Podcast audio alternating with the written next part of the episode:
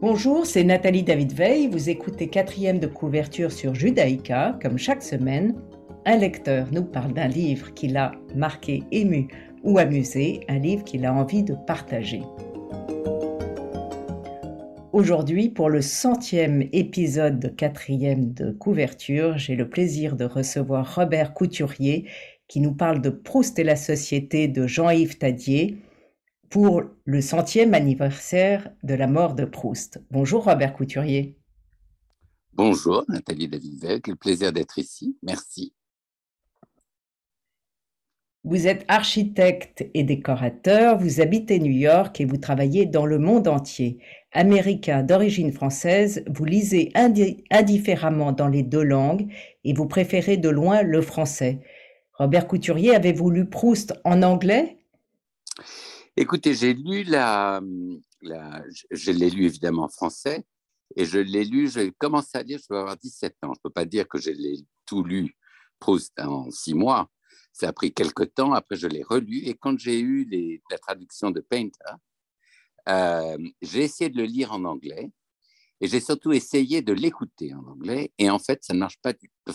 Pour moi, en tout cas, ça ne marche pas du tout. Je pense que la, beauté et d'ailleurs, euh, pointé par euh, Jean-Yves Tadier dans ce livre, la beauté du langage de Proust, la beauté de son français, la poésie du français est, absolument euh, inévitable et très, très difficile, voire impossible pour nous que ce soit traduit en anglais. C'est pas parce qu'on est français et qu'on parle le français qu'on pense que c'est mieux, mais c'est un livre qui a été conçu, écrit, pensé en français et la, traduction enlève la nervosité du langage ainsi que sa beauté.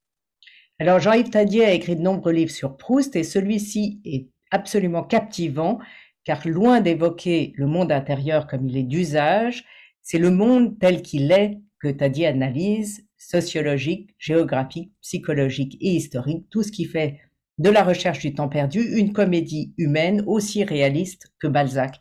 Et c'est là qu'on voit qu'il est très moderne, ou en tout cas de son temps. Tout à fait. Il y a aussi une chose que j'ai trouvée absolument remarquable dans la façon dont le livre est mené et ce qui est pointé dans le livre, c'est euh, la généralité. Parce que quand il parle de Balbec, quand il parle de, l'Église, quand il parle de tout ça, ça pourrait être n'importe où en France, mais c'est en France. Ce sont, et quelque part, quand il, quand il le pointe, et quand on le lit, on, euh, on, fait moins attention à ça. Et en fait, on se rend compte à travers ces livres, même une chose dont moi je ne m'étais pas vraiment rendu compte, c'est de à quel point profondément français, profondément euh, humain, et, est ce livre et la compréhension que Proust a du monde dans lequel il a vécu et qui n'a rien à voir, enfin plutôt qui a à voir évidemment, mais n'a pas à voir uniquement avec les salons et les valets de chambre de la marquise de Sainte-Verte et tout ça. C'est également cette France profonde qui existe depuis le Moyen Âge, dont l'esprit existe depuis le Moyen Âge jusqu'à aujourd'hui.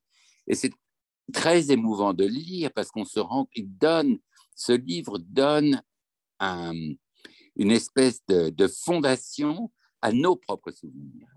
Parce que on, est passé mille fois devant des églises magnifiques dans des villages sans jamais vraiment faire attention. Elles sont là, elles sont les éléments du décor dans lequel on a vécu. Et grâce à ce livre, on se rend compte que bien, ça n'est pas que ça. Ce sont euh, des œuvres d'art, ce sont des sculptures, ce sont même la petite sculpture de la cathédrale de Chartres, je crois, dont il décrit pendant quatre pages une, sculpture qui fait 10 cm de haut. Ce sont des éléments euh, essentiels de notre passé et en fait donnent une... Euh, c'est très curieux parce qu'au fond, quand on le lit, on se rend compte que la vie entière est une, une Madeleine de Proust. quoi, que ce soit. Dans... ce livre de, Jean-Yves Tadier, Proust et la société, ça nous permet de lire différemment euh, cet énorme roman qu'est la recherche, recherche du temps perdu. Et c'est aussi un, espèce d'enracinement dans la France qui est, euh, le nôtre et qui est très, très, très difficile euh, de, laisser tomber ou de laisser de côté. Parce que.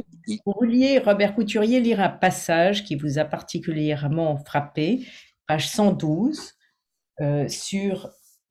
Je vous laisse le lire. Merci, Nathalie. Alors, c'est un. C'est un sur l'écriture, justement, et sur le, n'est-ce pas, l'écriture, et pourquoi les sujets simples, qui pourraient avoir, n'avoir aucun intérêt, euh, sont incroyablement émouvants. Et en, et en plus, dans le français d'une telle beauté tout va ensemble, tout va ensemble, que ce soit la beauté du langage et la description qui est tellement émouvante. Bon, Proust rentre chez lui, et ce que ce qu'évoque cher à Proust le genre littéraire du faire-part qui rassemble toute une famille ici de Normandie. Ouvrons. Quand je rentrais, le concierge de l'hôtel me remit une lettre de deuil où faisait part le marquis et la marquise de Gonneville le vicomte et la vicomtesse d'Anfreville, le comte et la comtesse de Berneville, le marquis et la marquise de Grincourt, le comte d'Aménoncourt, la comtesse de Maineville, le comte et la comtesse de Franctot, la comtesse de Chaverny, d'Aigleville, et de laquelle je compris enfin pourquoi elle m'était envoyée quand je reconnus les noms de la marquise de Cambremer, née du Ménil-la-Guichard, mm. du marquis et, du marquis et de la marquise de Cambremer, et que je vis que la morte, une cousine de Cambremer, s'appelait Éléonore Euphrasie Humbertine de Cambremer, comtesse de. Dans toute l'étendue de cette famille provinciale dont le dénombrement remplissait des lignes fines et serrées, pas un bourgeois, et d'ailleurs pas un titre connu, mais tout le banc et l'arrière-banc des nobles de la région qui faisaient chanter leurs noms, ceux de tous les lieux intéressants du pays, aux joyeuses finales en ville, en cour, parfois plus sourdes, en taux, habillés des tuiles de leur château ou du crépi de leur église, la tête branlante, dépassant à peine la voûte ou le corps de logis, et seulement pour se coiffer du lanternon normand ou des colombages du toit en poivrière. Ils avaient l'air d'avoir sonné le rassemblement de tous les jolis villages, échelonnés ou dispersés à cinquante lieues à la ronde, et de les avoir disposés en formation serrée, sans une lacune, sans un intrus, dans le damier compact et rectangulaire de l'aristocratique lettre bordée de noir. On, va, écouter, c'est une lecture que vous avez faite là, euh, formidable. On va écouter votre premier choix musical qui est Mahler, euh, Adagietto de Leonard Bernstein.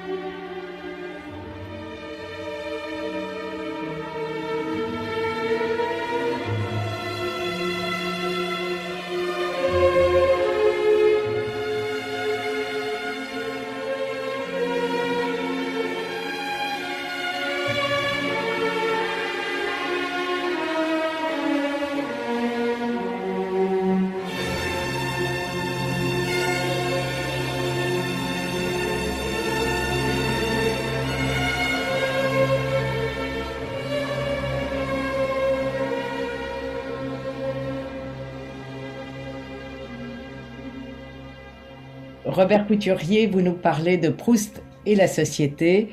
Jean-Yves Tadier montre à quel point euh, j'ai trouvé que Proust était moderne. Euh, euh, dans évidemment sa description, ses descriptions, son, son style, mais aussi dans sa conception de l'amour, par exemple. il dit aucun, aucun couple parmi ceux qui marquent l'histoire de la passion dans la recherche n'est marié et plusieurs sont homosexuels. L'amour de Swann pour Odette n'existe qu'avant leur mariage. Les réseaux sociaux sont déjà présents chez Proust et l'amour ne survit pas autant. Euh, et je ne l'avais pas lu comme ça. Moi non plus. Absolument pas. C'est euh, il y a aussi un, autre amour dont, Jean-Yves Tadier ne parle pas, qui est l'amour des parents de Proust. Et euh, je pense qu'il y a beaucoup de choses dans ces relations d'amour qui sont dans le livre et dont on n'est pas véritablement conscient quand on le lit, parce que quand on le lit, on ne pense qu'à la, description de l'amour entre Odette et Swann, beaucoup plus qu'on pense à la relation amoureuse dans une perspective plus grande qu'une perspective sociale ou une perspective même personnelle d'ailleurs. Et en fait, le... je pense que ça a aussi beaucoup à voir au monde que, que Proust décrit et décrivait, dans lequel il vivait, dans lequel euh, l'amour était, était un, un, un à part et pas véritablement partie de la structure sociale. Le duc et la duchesse de Guermantes, personne ne pensait qu'ils allaient être amoureux. Euh, personne ne pensait euh, que, que Madame Verdurin était amoureuse de son mari. Le, mariage était véritablement ce, qu'il décrit comme un, accord tacite entre deux personnes pour partager leur vie et avoir des enfants dans un contexte social très précis. Sauf que les choses ont véritablement changé et aujourd'hui, je pense que l'amour qui existe dans le livre, qui est peut-être le plus moderne, est l'amour de Saint-Loup ou, même l'amour du narrateur avec Albertine plus encore que, euh, que, la, que, que les, ces autres descriptions, ces autres descriptions d'amour. Évidemment, il parle beaucoup plus des classes sociales, des groupes sociaux, euh, des clans, des tribus, que de l'individu, même s'il s'agit des personnages et de leur... Mais je pense que dans la même façon, euh, il y a une phrase qui est dans, dans, dans, ce, dans le livre de Jean-Yves que je trouve tout à fait fascinante, c'est que Proust ne décrit pas la décrépitude de ses personnages de la même façon que Balzac les décrit. Pour Balzac, euh, tout est un peu une catastrophe, il faut bien le dire. La, entre la duchesse de Langeais, c'est tout se termine relativement mal. Alors que dans Proust, il n'y a, c'est une chose, ce qui est peut-être la, vraie différence. En fait, la vérité aussi, c'est que Balzac écrivait pour des gens qui le lisaient comme en, en, épisode donc en, feuilleton. Donc, il avait presque besoin de faire continuer le désir de lire, alors que Proust, ce n'était pas, véritablement ça. Et je pense que Proust, c'est plus la vérité d'une destinée personnelle que n'est euh, la vérité des, du roman des romans de Balzac, ou même de Zola. Robert Couturier, je, vous, je réagis sur le temps dont vous parliez, le temps des gens, enfin, euh, car euh, Jean-Yves Tadier dit Proust montre cette vérité profonde de notre rapport au temps. L'homme ne se connaît pas d'âge fixe ou fixé, il se sent tantôt très jeune, tantôt très vieux. L'enfant qu'il a été l'habite encore, le vieillard qui sera l'habite déjà. Il va de l'un à l'autre à la vitesse de l'électricité, de ce courant que parcourent nos neurones. C'est amusant que vous me disiez ça parce qu'en fait, je le relisais hier soir et ça m'avait également frappé dans la façon même euh, de nous, nous lisons le roman. Parce que dans cette relation au temps, euh, Proust termine le roman en disant qu'il va écrire un roman. Et c'est le roman qu'il a écrit qu'on vient de finir. Et donc, il y a cette espèce de, de, renouvellement du temps où, il y a, où, il y a, où le temps est infini. Et d'ailleurs, je pense que la plus belle phrase, si je peux la dire, de la fin du livre de Jean-Yves Tadier, et même on peut recommencer sa vie autrement, sa vie de lecteur, la même et une autre. L'éternel retour est une garantie d'immortalité. Et je pense que c'est la beauté. On se demande très souvent pourquoi est-ce qu'on doit relire Proust. Et c'est une espèce de demande qui est presque un besoin, plus qu'elle n'est un, presque un désir profond. C'est il faut que je me souvienne de quelque chose que j'ai lu dans Proust. Donc, je me rappelle de certains passages, donc je peux aller du côté de Guermantes et je peux essayer, je peux feuilleter, retrouver le passage que j'ai envie de relire. Et la vérité, c'est que chaque fois qu'on relit Proust, il y a une chose différente qui, s'ouvre à vous, un souvenir différent et euh, une, Madeleine constante qui nous rappelle même à nous notre, notre propre enfance, la façon dont nous avons vécu en France, quand la France était encore une France du 19e, n'était pas encore une France moderne ou était en train de le devenir. Il y a tant de choses dans Proust qui sont exactement ce qu'on a connu grandissant.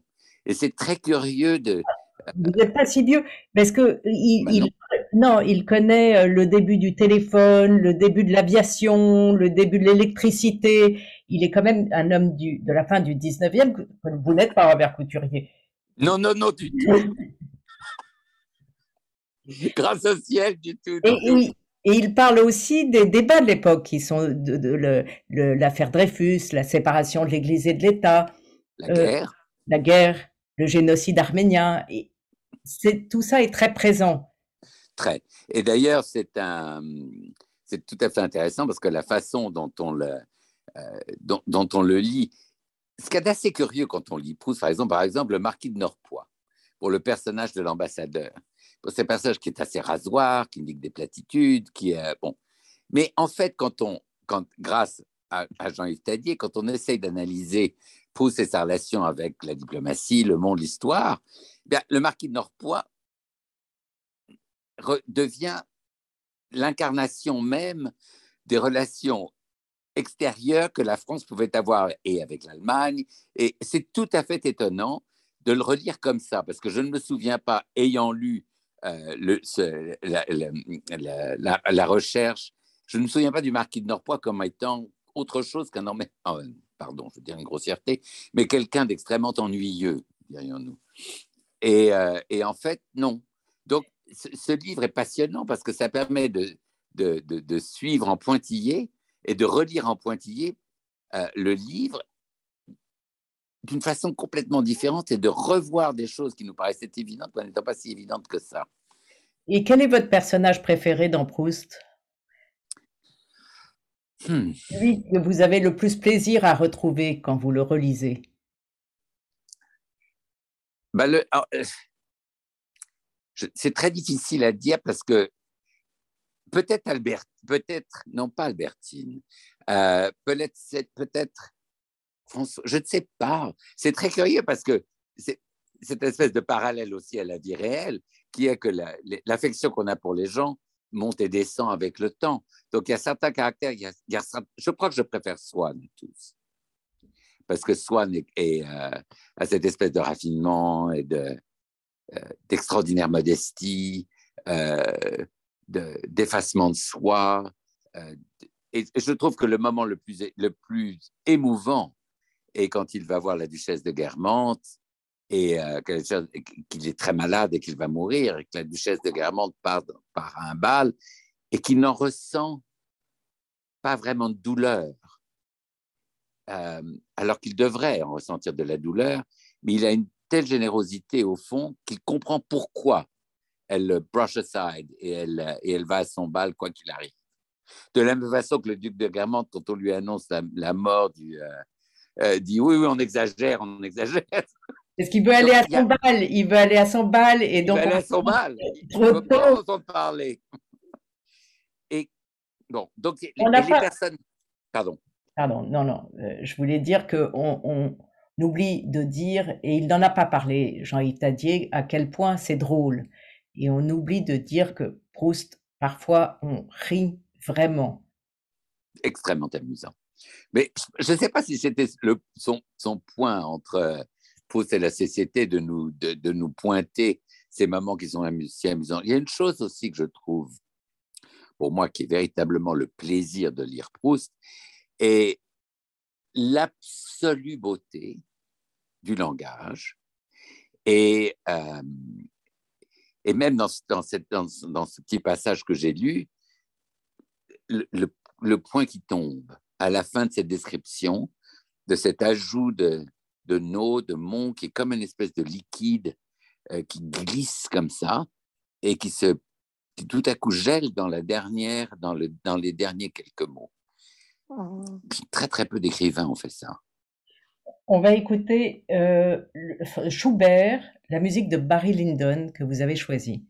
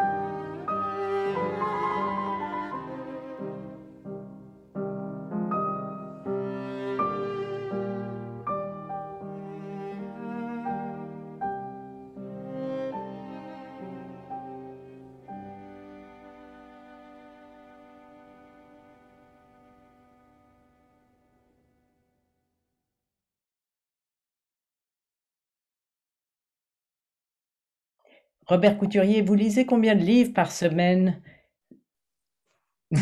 Écoutez, bon. Vous lisez énormément, mais. Euh, je, très, je lis énormément de livres à la fois. Parce que euh, il y a certains.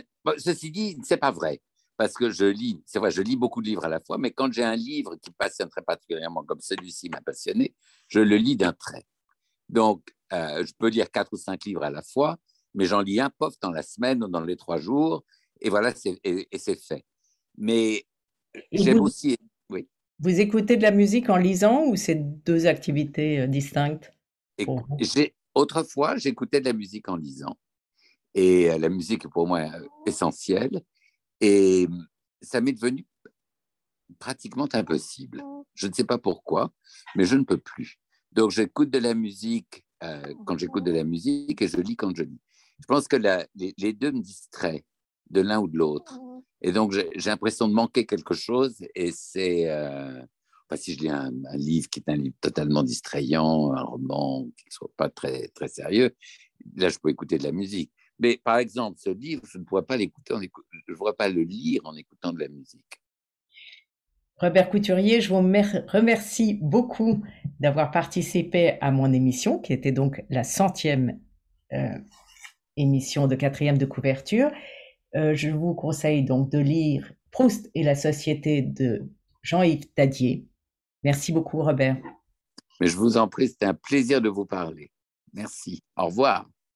Cette émission sera rediffusée dimanche à 14h. Vous pouvez la réécouter sur vos podcasts et sur le site de radiojudaïka.be et je vous retrouve mardi prochain à 11h.